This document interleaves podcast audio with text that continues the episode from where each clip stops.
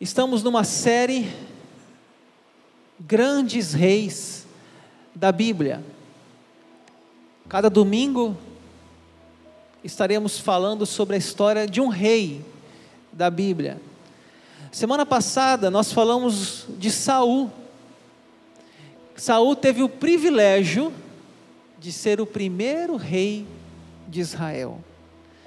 Mas vimos na pregação que ele não aproveitou bem ele teve essa oportunidade de o nome dele ser marcado na história, primeiro rei de Israel. Mas ele tropeçou, ele cometeu uma sucessão de erros, e as suas escolhas foram o distanciando da vontade de Deus. Falamos uma frase aqui, espero que essa frase tenha latejado no seu coração essa semana. Não basta começar bem, é preciso continuar bem e terminar bem. Saul tinha tudo para dar certo. Era rico, era alto, era bonito, era líder, mas a sua sucessão de erros o fez perder o trono. E a final da vida dele é triste. Suicidou-se, jogou sobre a sua própria espada. Hoje, nós vamos continuar na nossa série. E o tema de hoje é o rei Davi. Davi foi o segundo rei da Bíblia, o segundo rei da história do povo de Deus. Talvez se eu fizesse uma pergunta aqui, o famoso quebra-gelo, qual o personagem da Bíblia que você mais admira? Com certeza alguns falariam Davi. Com certeza pelo menos uma pessoa falaria assim, Davi. Porque Davi é, uma, é um homem que marcou a, sua, a, a história da Bíblia Sagrada. Sabe quantos capítulos da Bíblia falam de Davi? 66 capítulos da Bíblia falam sobre Davi. Vou repetir. A história dele é tão longa na Bíblia, tantos feitos, tantas histórias, que tem 66 capítulos na Bíblia, em torno de 66 capítulos na Bíblia dedicados a Davi. Para você ter uma ideia, Abraão são 14. José são 14. Jacó são 11. Davi são 66. Então, até é difícil para mim aqui hoje, né, pregar sobre Davi em 25 minutos, que é o meu objetivo da minha pregação, 25 minutos. É muito difícil. Como que eu vou falar aqui de 66 capítulos em 25 minutos? Mas vou tentar resumir. E aí você vai ter o dever de casa de estudar mais esse grande homem, grande rei. Você quiser estudar a vida dele, você pode ler o livro de 1 Samuel, 2 Samuel, 1 Reis. Ali está a vida de Davi. 1 Samuel, 2 Samuel, 1 Reis. Se você fizer essa leitura, você vai absorver muito mais da vida de Davi do que somente nessa pregação. Então eu começo. Quem foi Davi? O pai dele se chamava Gessé. O nome do pai dele era Gessé. Tem um livro na Bíblia chamado Ruth. É um livro bem pequenininho, chamado Ruth.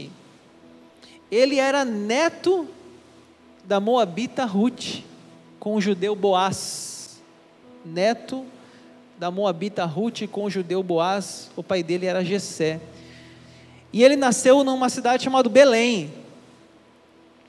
E ele tinha a profissão de pastor de ovelhas ele era um pastor de ovelhas. Ele não era pastor como padre, né? não era um pastor sacerdote, um sacerdote, ele era pastor de ovelhas. Às vezes eu penso que um adolescente hoje lê o Salmo 23, fala assim: O Senhor é meu pastor. Aí pensa assim, pastor Daniel, padre e tal. Não, ele é, é o ambiente do campo. O Senhor é meu pastor, Davi diz, é o ambiente das ovelhas. Essa era a profissão de Davi. O Salmo 23, ele escreveu falando da sua profissão, cuidar de ovelhas. O Senhor é meu pastor e nada me faltará. Deitar-me em pastos verdejantes. As ovelhas amavam um, um pasto. Guia-me pelas águas tranquilas. E aí ele vai falando, o Salmo 23, do que uma ovelha precisa. Então a profissão dele era pastor de ovelhas. E ele era ruivo, então mandou chamá-lo e fez entrar. Era ele ruivo, de belos olhos e boa aparência. É, então, a minha linguagem Almeida fala que ele era ruivo. Tem alguma, alguns ruivos aqui na igreja, não são muitos, mas tem alguns, né? Tem uma, eu sei que tem uma aqui hoje no culto já que é ruiva. Não, tem umas que não são original, né? Você sabe disso, né? Mas tem algumas que são original, nasceram já de fábrica que era ruiva. Às vezes eu vejo uma pessoa ruiva, né? E eu passo uns vexame, eu falo, nossa, que bonito seu cabelo ruivo. É, pastor, mas eu pintei. Não, tá tudo certo. O importante é que é ruivo, né? Então é uma cor assim diferente é, Davi era ruivo, ele tinha belos olhos e tinha uma boa aparência. Davi ungido rei por Samuel. Se você assistiu a pregação da semana passada, é importante que você acompanhe uma série, porque tem um contexto. Ah, semana que vem eu vou falar sobre Salomão tem o contexto de hoje, Salomão. Então, cada pregação dessas, Saul, Davi e Salomão, tem um contexto anterior que você precisa entender. Davi é ungido rei exatamente quando Deus rejeita Saul.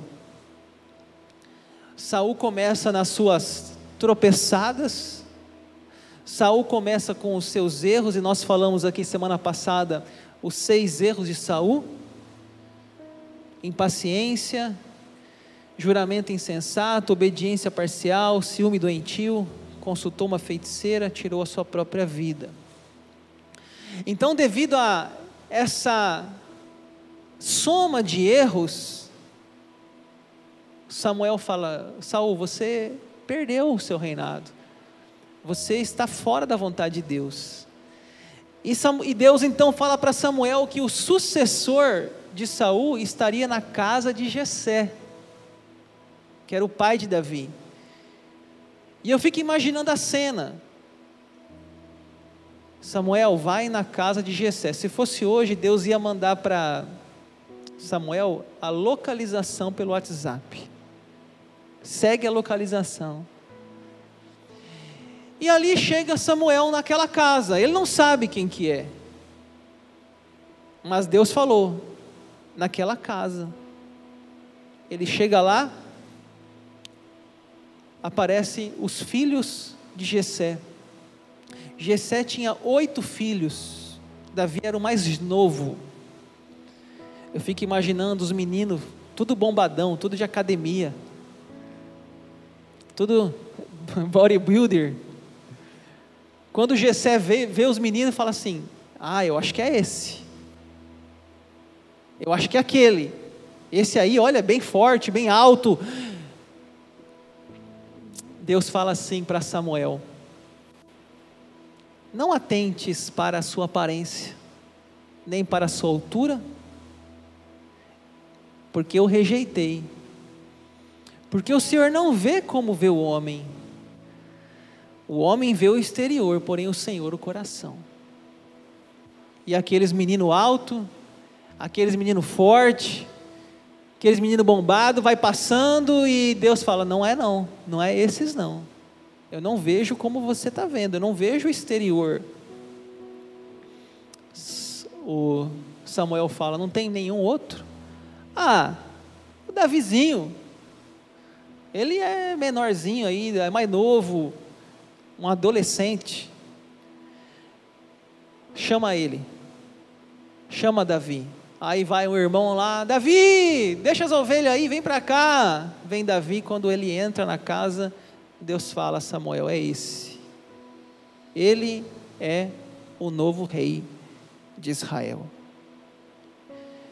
Deus escolhe as coisas loucas desse mundo para confundir, né? As fortes, diz Paulo. Deus não vê como o homem vê. Aquele que a gente fala, e esse aí não vai dar em nada. Deus que é de, é de Deus, não é do homem. É Ele que faz, é Ele que capacita, é Ele que chama. E assim, os irmãos ali estão naquela sala e Samuel unge Davi diante de pessoas talvez fisicamente melhores. Samuel unge Davi e fala para Davi: Você é o novo rei de Israel. Apesar de ele ter sido escolhido, ainda vai demorar um tempo para que ele assuma o reinado. Nesse processo, você pode ver que eu li capítulo 16, agora eu estou lendo o capítulo 17. Um capítulo à frente, Davi já tinha sido ungido rei por Samuel, tinha sido escolhido por Deus, mas ainda não era o rei oficial, era Saul que estava ainda ali no trono. E tem a famosa batalha de Davi e Golias. Você deve ter ouvido falar já da famosa batalha entre Davi e Golias. A Bíblia fala, tem uma linguagem da Bíblia mais simples aí, a linguagem de hoje, a NTLH, que ela traz uma palavra assim mais simples. A Bíblia fala que, que Golias tinha 3 metros de altura, quase 3 metros de altura. Aí vai falar uma linguagem côvado em algumas Bíblias, mas em metro seria quase 3 metros. Ele era bem alto, era forte. A Bíblia fala o tamanho da sua armadura, o peso da sua espada. E está lá então o Golias. No mundo oriental, eles eram espertos. Eles não lutavam exército contra exército eles falavam assim: uma pessoa do exército tal e uma pessoa do exército tal. Quem ganhar, o exército ganhou. Olha que coisa inteligente, né? Para que morrer todo mundo? Só morre um. Acho que hoje podia ser assim, né? Olha que inteligente. A gente fala, não, esse povo era burro. Não, era inteligente. Porque todo mundo morrer brigando, só morria um, tá bom. Então, eles apresentavam o seu melhor soldado, Golias. E agora, quem que vai lutar com Golias do lado de Israel? Não tinha. Não tinha ninguém com tamanha envergadura, tamanha altura. E o povo está tudo morrendo de medo. E Davi não está no exército. Davi era um adolescente. Os seus irmãos mais velhos faziam parte desse exército. Davi então vai levar queijo, a Bíblia fala isso, tá? Que Davi vai levar queijo para os irmãos. E quando ele chega lá para levar queijo para os irmãos, ele vê o Golias lá. E o Golias bradando: Quem vai me enfrentar? Quem tem coragem de me enfrentar? Davi fala assim: quem é esse incircunciso filisteu para afrontar os exércitos do Deus vivo? Essa frase de Davi. Rapaz, que moleque invocado, baixinho. Quem é esse incircunciso filisteu? Ele nem fazia parte da vida do exército, mas ele tinha coragem. E ele se apresenta, os irmãos dele, ah, Davi, você não tem tamanho, você não tem idade, volta lá para as ovelhas. Os irmãos dele menosprezam ele. E o próprio Saul também menospreza. Saul olha assim e fala: Cara, você. Tanto que ele põe uma armadura lá e a armadura não serve, fica grande. ele não tinha porte físico. Mas sabe qual que era a, a arma dele? Foi uma funda e as suas pedras. Isso que ele usou. E ele fala: Eu vou matar esse gigante. E a história você conhece que de maneira sobrenatural ele roda aquela funda e aquela pedra sai daquela funda e de maneira milagrosa acerta bem na cabeça do gigante. E é uma pancada que o gigante desmaia. Ele nem vê de onde veio. E ele desmaia ali e Davi vai lá e já corta a cabeça do gigante. Davi matou Golias. Aí o nome dele explode. Se tivesse o Jornal Nacional, naquela época o Jornal Nacional, ia falar: um menino matou um Golias. Ficou famoso. Saiu no Fantástico. Saiu nos maiores meios de comunicação. Davi matou Golias ali começou o seu nome ser divulgado como um grande guerreiro, um grande corajoso. Interessante que Davi, ele tinha música como uma habilidade. E quando o Saul estava transtornado, chamava Davi para tocar para ele. E Davi ia lá, possivelmente com sua harpa, e tocava e Saul se acalmava. Porque Saul já estava tão assim perdido já na vida que até um espírito maligno tomava conta dele. Ele consultou a feiticeira, fez tantas coisas erradas e Davi ia lá e quando Davi tocava, o Saul se acalmava. Mas era uma espécie de amor e ódio porque ao mesmo tempo que ele gostava de Davi, tinha um, um homem um valente no seu exército. Imagine você ter um Davi na sua igreja, Davi na sua empresa, um Davi no seu time de futebol, um Davi no time do seu exército. Cara, era um cara espetacular. Mas aí mistura assim um sentimento de alegria e de ódio, porque as mulheres cantavam, Saul feriu milhares, mas Davi dez milhares. Aí ele fala assim, cara, esse, esse, esse menino aí vai tomar o meu lugar.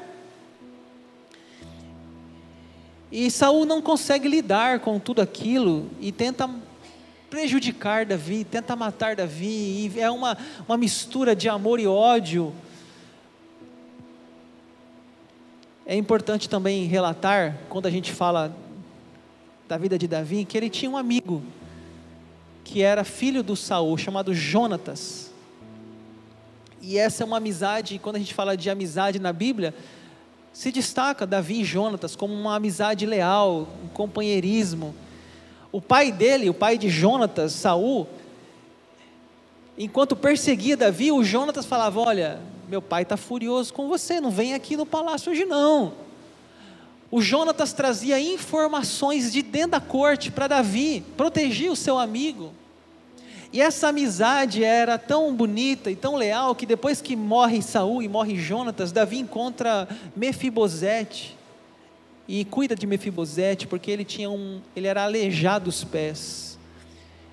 E Davi retribui o cuidado por um filho de Jonatas. Mas talvez, quando você for ler em casa 1 Samuel, 2 Samuel, você vai ver que a maior parte de Davi está fugindo. Fugiu louca, loucamente. E ele fugia porque Saul, na sua loucura, nos seus ciúmes, e ele dizia: Saul, meu pai, Saul, não faça isso, não Vamos parar com isso. Teve uma cena que Davi estava, Davi vivia em caverna, vivia em florestas, fugindo. E tem uma cena que Saul entra numa caverna para aliviar o ventre. Vocês sabem o que é isso, né? Aliviar. É uma forma poética, né? De dizer o número dois, né? Ele foi aliviar o ventre. E aí ele foi aliviar o ventre e Davi está dentro da caverna. Davi vê o homem de cócoras. Olha que linguagem poética, né? De cócoras. E ele fala: Eu posso matar esse sujeito agora, porque o cara fazendo número dois não tem reação. Só que ele fala assim: Não vou matar, porque esse é o, o rei. E sabe o que ele faz? Ele corta um pedacinho da roupa de Saul. Está na Bíblia isso. E, e chega para Saul e fala: Saul, lá fora da caverna, né? Saul, olha aqui, ó, sua roupa nas minhas mãos. Eu poderia ter te matado, mas não te matei, porque eu te considero, eu te respeito. Aí Saul fala: Não, Davi, eu te amo, meu filho. Vamos parar com isso, mas louco, louco, louco, louco, amanhã perseguir de novo. E essa história não para. Davi parece que ele tinha uma consciência assim que até ele fala isso, eu não posso tocar no ungido do Senhor, como se ele entende que foi Deus que colocou ele naquele lugar e Deus que vai tirar, não é ele que vai tirar. Ele tem um respeito por uma liderança, ele tem respeito pelo rei, ele tem uma submissão. E Davi, nessas andanças de fuga, nessas cavernas, tem uma caverna lá chamada Adulão, que ali começa a chegar pessoas endividadas, pessoas descontentes, pessoas que estão revoltadas com o rei, com o reinado. Ah, Saul, eu quero um terreno lá na rua tal. Não, não vou te dar. Então entrava para o grupo de Davi, aí ele começa a juntar lá um exército que será os futuros é, homens de Davi, que ele vai ser leal a esses homens até o final da sua vida uma das características de Davi era a sua lealdade.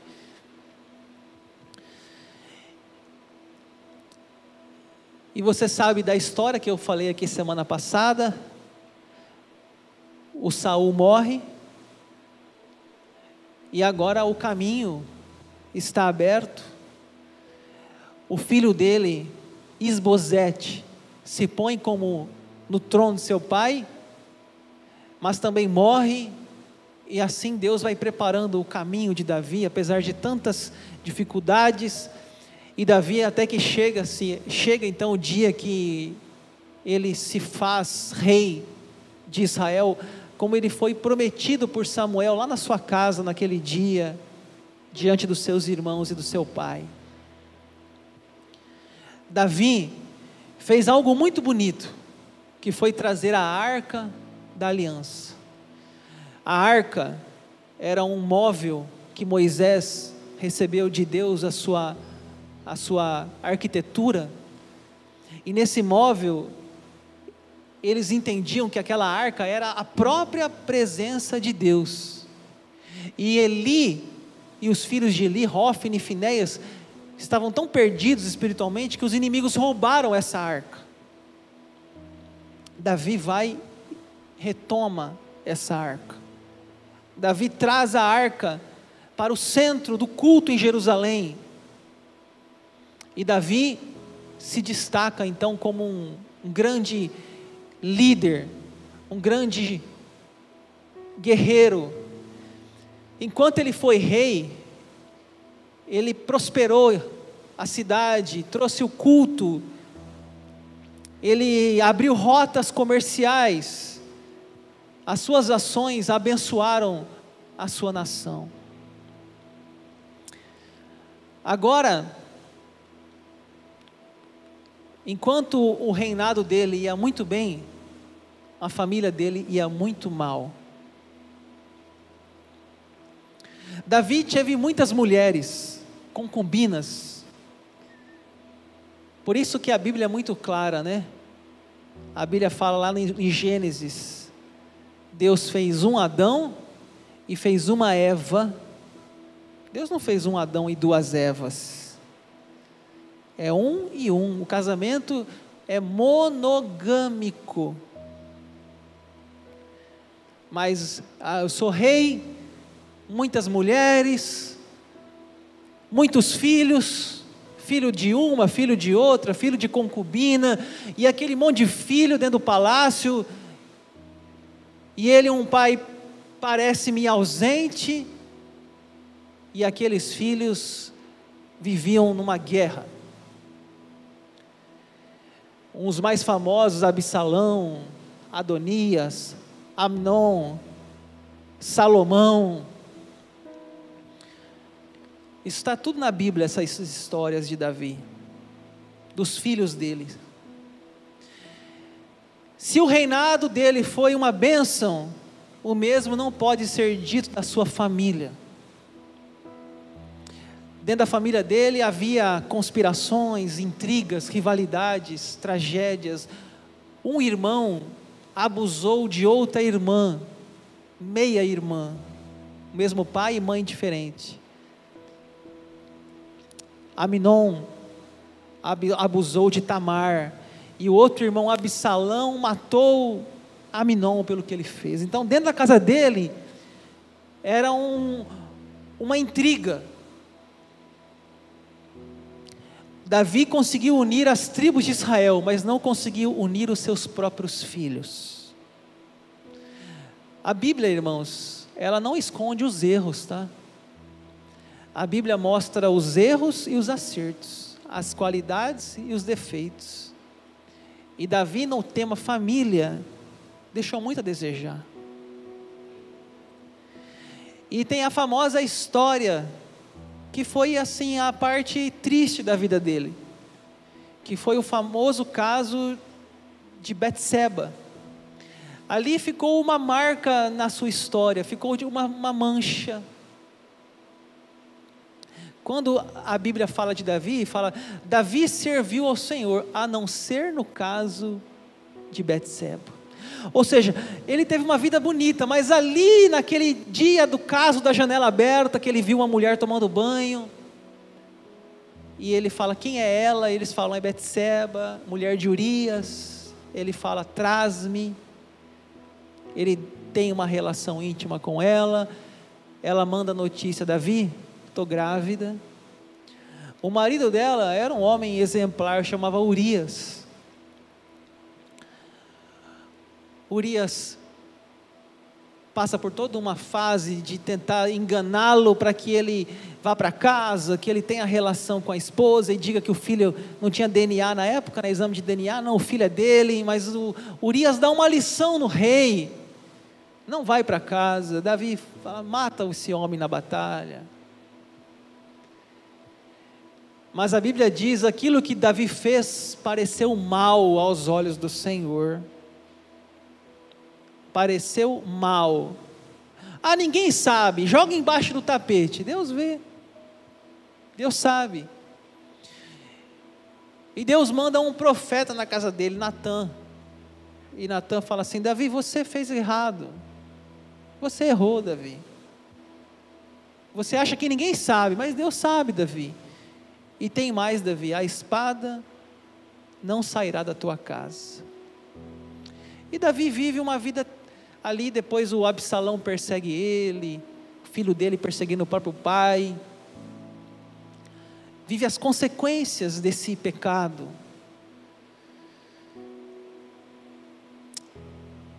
Foi um caso, uma página triste da vida de Davi. Mas Davi, ele não era perfeito. E nós também não somos.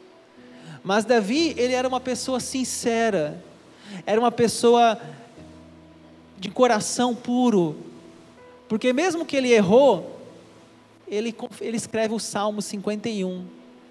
Ele fala: Pequei contra ti, Senhor. Ele reconhece. E sabe o que ele fala nesse salmo? Senhor, não tira de mim o teu espírito. Não tira de mim. Ou seja, por mais que ele sabia o erro dele, ele sabia que o que ele tinha de mais importante não era os bens, mas era Deus. Ele fala: Não tira de mim o teu espírito. E por isso que Davi é chamado no livro de Atos um homem segundo o coração de Deus. Não porque ele era perfeito, mas porque ele era um homem que reconhecia, era uma pessoa que tinha o temor. Porque sabe que tem pessoas que fazem o mal, e mesmo quando são descobertas, continuam no mal. Mas Davi não. Quando o profeta o corrige, ele aceita. Até ali ele estava tentando esconder, mas quando o profeta diz é você, ele fala sim, sou eu. Então a casa caiu, Davi. E ali ele fala: pequei, reconheço. O Senhor é, é, é verdadeiro no seu julgar, e eu estou errado na minha postura, ele diz o Salmo 51. Depois você lê o Salmo 51, é uma confissão. Então Davi, ele era uma pessoa que marcou a história não por ser perfeito, mas por ser sincero, por ser honesto com Deus, ser corrigível, ser uma pessoa disposta a melhorar, ser uma pessoa disposta a mudar. Isso faz ele diferente. Ele não era uma pessoa que continuou no mesmo erro, ele mudou o caminho, ele se converteu, ele teve uma transformação na sua vida depois daquela conversa com o profeta Natan. Ele também, Davi, escreveu o livro da nossa Bíblia, chamado Livro de Salmos. A maior parte dos Salmos, 73 de 150, é de Davi. Então ele, você vê as músicas dele, você vê que ali está o seu coração.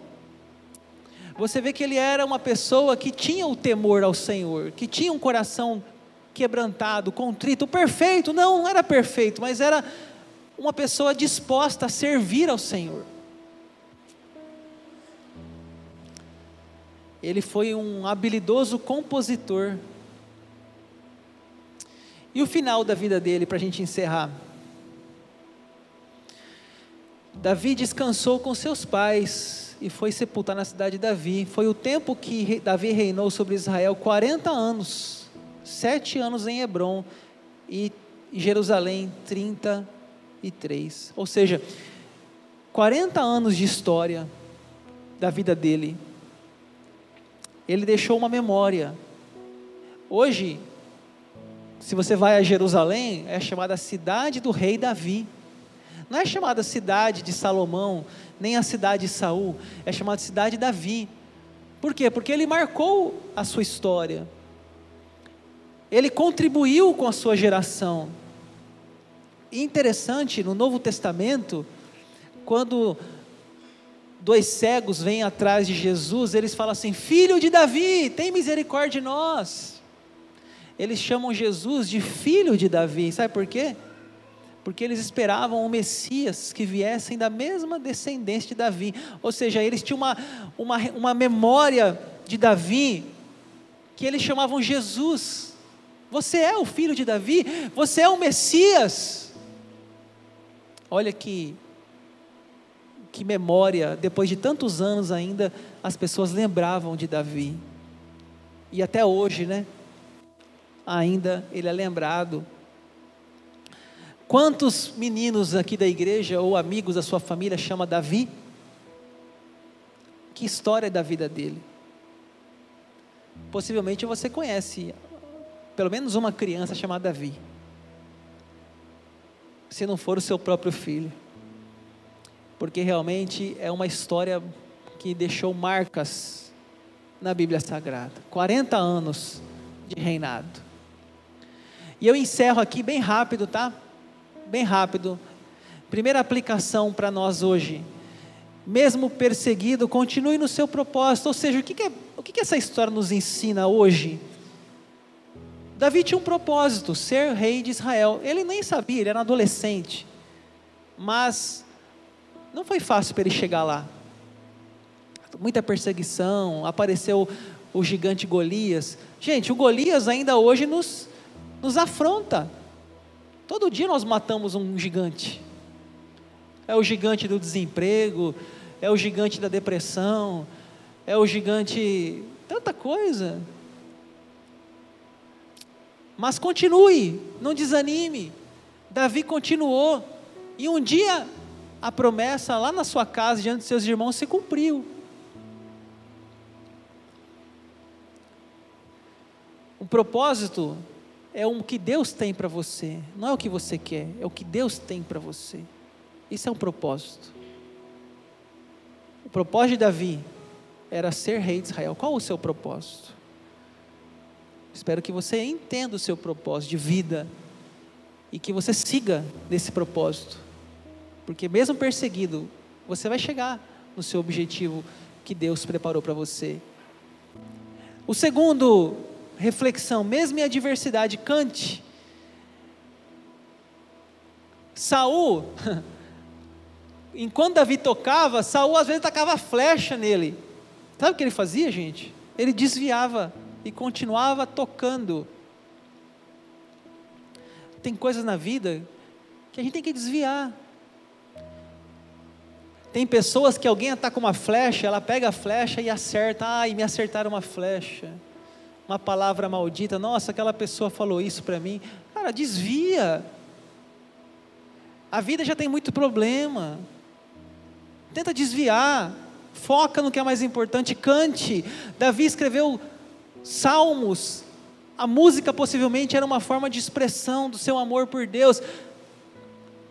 Oh, não, nunca me deixou na tempestade ou na paz. Dias difíceis, se apegue em Deus.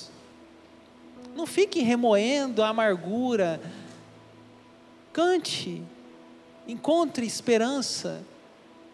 Em último lugar, mesmo se você cair, você pode se levantar. Davi não teve uma simples queda, foi um escândalo.